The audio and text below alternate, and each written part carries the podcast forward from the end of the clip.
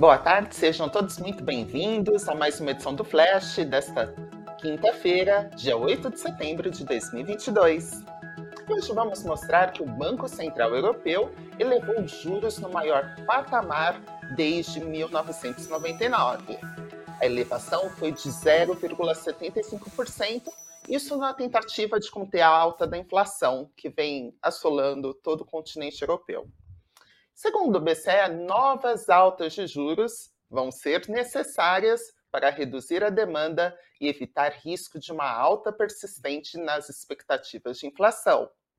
Os funcionários do Banco Central Europeu revisaram suas projeções de inflação e agora esperam que a inflação fique em média em 8,1% neste ano de 2022, de 5,5% em 2023 e de 2,3% no ano de 2024.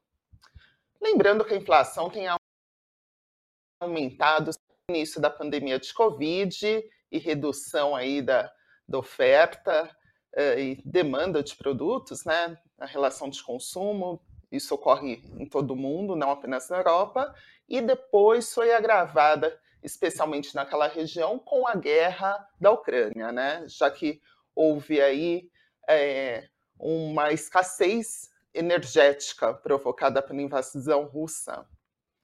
E os preços ao consumidor nos 19 países que utilizam o euro subiram 0,1% no mês de julho sobre o mês anterior, registrando 8,9% na base anual, Lembrando que a taxa mais elevada desde que o euro foi criado, que foi exatamente no ano de 1999. O analista Andrei Knowles, fundador da Knowles Finance, afirma que o mercado reagiu negativamente ao aumento de juros e que os índices europeus caíram após o anúncio realizado nesta quinta-feira. Abre aspas. Depois de quase uma década com juros muito baixos, o BCE embarca de vez na jornada de aumento de juros, como no resto do mundo. Porém, ainda está muito atrás da curva, à medida que a inflação está próxima de 10% ao ano, fecha aspas. Ele ressalta que Christina Lagarde, presidente do BCE, disse que vai basear suas decisões futuras nos dados, assim como faz os Estados Unidos, e que não sabe quando terminarão de aumentar os juros na tentativa de conter a inflação. Mas ela imagina que vão aumentar os juros em mais cinco reuniões realizadas aí pelo Banco Central. Abre aspas.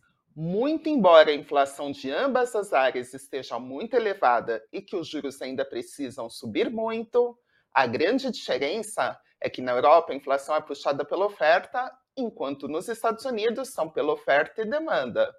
Portanto, um aumento muito forte de juros na Europa não reduziria significativamente a inflação. E, além do mais, o desemprego na Europa é uma preocupação maior do que nos Estados Unidos. Ou seja, aumentar muito os juros na Europa seria muito ruim para a economia. É uma situação muito complicada, pois seu crescimento econômico já era bastante limitado e enfrenta agora uma crise energética enorme, pondo fim o, que põe fim, perdoe-me, em risco o bloco inteiro. Fecha aspas, afirmou o analista Andrei. Uma outra notícia que foi destaque hoje, dessa vez aqui no Brasil, foi a divulgação do IGPDI, que é o Índice Geral de Preços de Disponibilidade Interna, que registrou o segundo mês consecutivo de deflação agora em agosto, de acordo com a divulgação do F, da FGV nesta quinta e a redução dos preços dos combustíveis foi a principal responsável pela queda do índice, que caiu 0,55% em agosto, após uma retração de 0,38% no mês de julho. No entanto, em 12 meses, o índice ainda acumula uma alta de 8,67%. O índice de preços ao produtor amplo, o IPA, caiu 0,63% no mês passado, ante uma queda de 0,32% no mês anterior. A taxa do grupo Bens Sinais secou 0,90%, influenciada por uma queda de 7,10% dos combustíveis para consumo. Já o índice de preços ao consumidor, o IPC, variou negativamente 0,57% no mês de agosto. Isso após cair 1,19% no mês de julho. E o Índice Nacional de Custo da Construção, o NCC, variou 0,09% no mês de agosto, ante uma alta de 0,86% no mês anterior. Abre aspas. Os combustíveis fósseis foram determinantes para a desaceleração da inflação ao produtor e ao consumidor, afirmou em nota André Braz, que é o coordenador dos índices de preços da FGV. No entanto, o IPA, a gasolina caiu 8,83%, refletindo as reduções de preço deste combustível na refinaria, onde está livre de impostos e frete. No IPC, o preço da gasolina caiu 11,62% devido à redução do ICMS e dos preços na refinaria, destacou ele. Agora falando sobre negócios, a Localiza fez uma parceria com o grupo de energia Heinzen e com a Renault e a Uber para um programa piloto na cidade de São Paulo, segundo anúncio feito pelas companhias nesta quinta-feira serão disponibilizadas 200 unidades de veículos elétricos da Renault para clientes da ZARP, que é uma unidade da Localiza que aluga veículos para motoristas de aplicativo. Os 200 motoristas foram escolhidos em parceria com a Uber.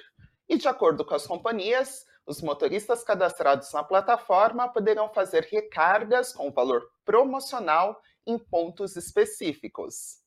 Com isso, as companhias estimam que o custo de abastecimento para esses motoristas será reduzido em cerca de 80%. E eles também poderão comprar carregadores para instalar em casa em condições facilitadas. Lembrando que a primeira fase do piloto vai durar um ano e os veículos serão disponibilizados a partir da terceira semana, agora do mês de setembro.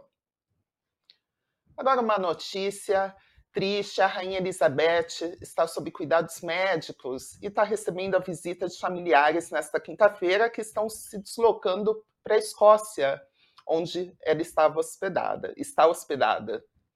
A monarca britânica de 96 anos sofre de problemas de mobilidade desde o final do ano passado. E seu filho mais velho e herdeiro, o príncipe Charles e a esposa Camila, viajaram para a Escócia junto com o filho mais velho de Charles, o príncipe William.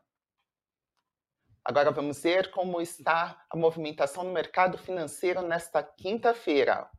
O Ibovespa, o principal índice da B3, operava em alta de 0,30% e estava com 110.089 pontos.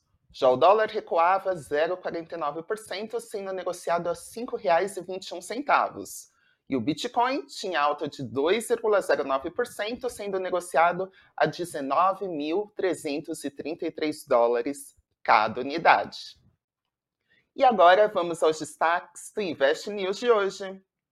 O programa Cafeína traz uma análise completa da Gerdau, CSN e Usiminas e mostra o que esperar das siderúrgicas no atual cenário econômico. E o destaque do nosso site, investnews.com.br. Vamos ver que com a inflação em alta, os retornos de Fiagros negociados na B3 superam 17% no período de seis meses. O fundo investe principalmente em certificados de recebíveis do agronegócio e ativos de liquidez. Se você quer ver a relação completa da rentabilidade dos Ciagros, que são negociados há mais de seis meses na B3, é só acessar a reportagem em nosso site. E não se esqueçam de deixar o seu like, se inscreverem no nosso canal para ficar por dentro de todas as notícias no mercado financeiro. O Flash de hoje termina. Deixe de acompanhar o Boletim Invest News logo mais às 6h30 da tarde, ao vivo. Uma excelente tarde a todas, a todos também, e até a próxima!